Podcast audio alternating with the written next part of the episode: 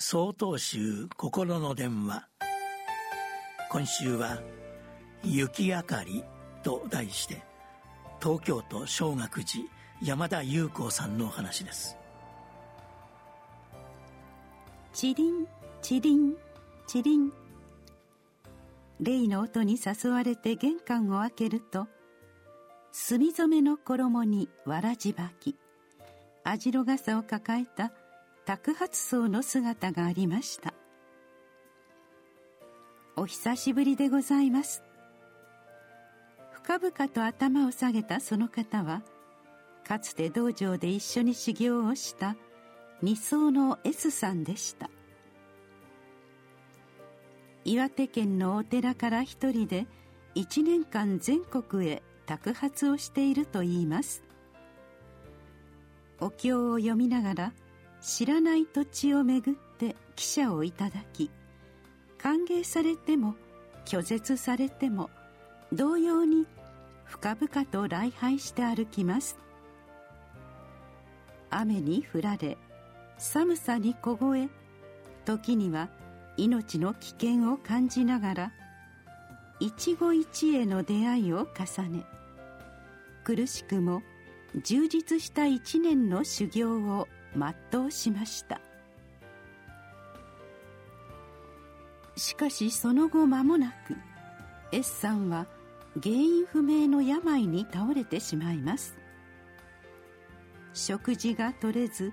体力がみるみる落ち死をも覚悟したそうです。出家したのに修行ができないだけでなく何をするにも人の世話になり不甲斐ないという焦りと苦しみに苛まれながら伏せっていたある日腕の血管がピクピクと脈打っているのが目に入ります。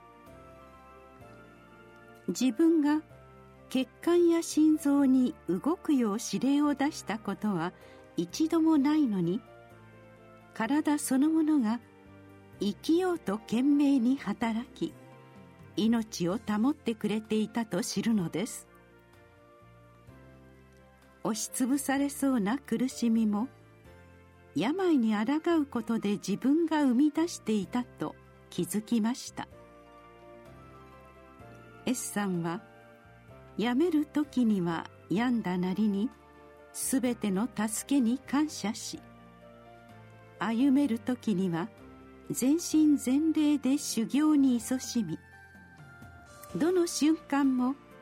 天地の呼吸の中に生かされているこの身を精一杯仏道に捧げようと決心したのです。幸い容体は少しずつ回復しつつありその体験を綴った本を出版されました。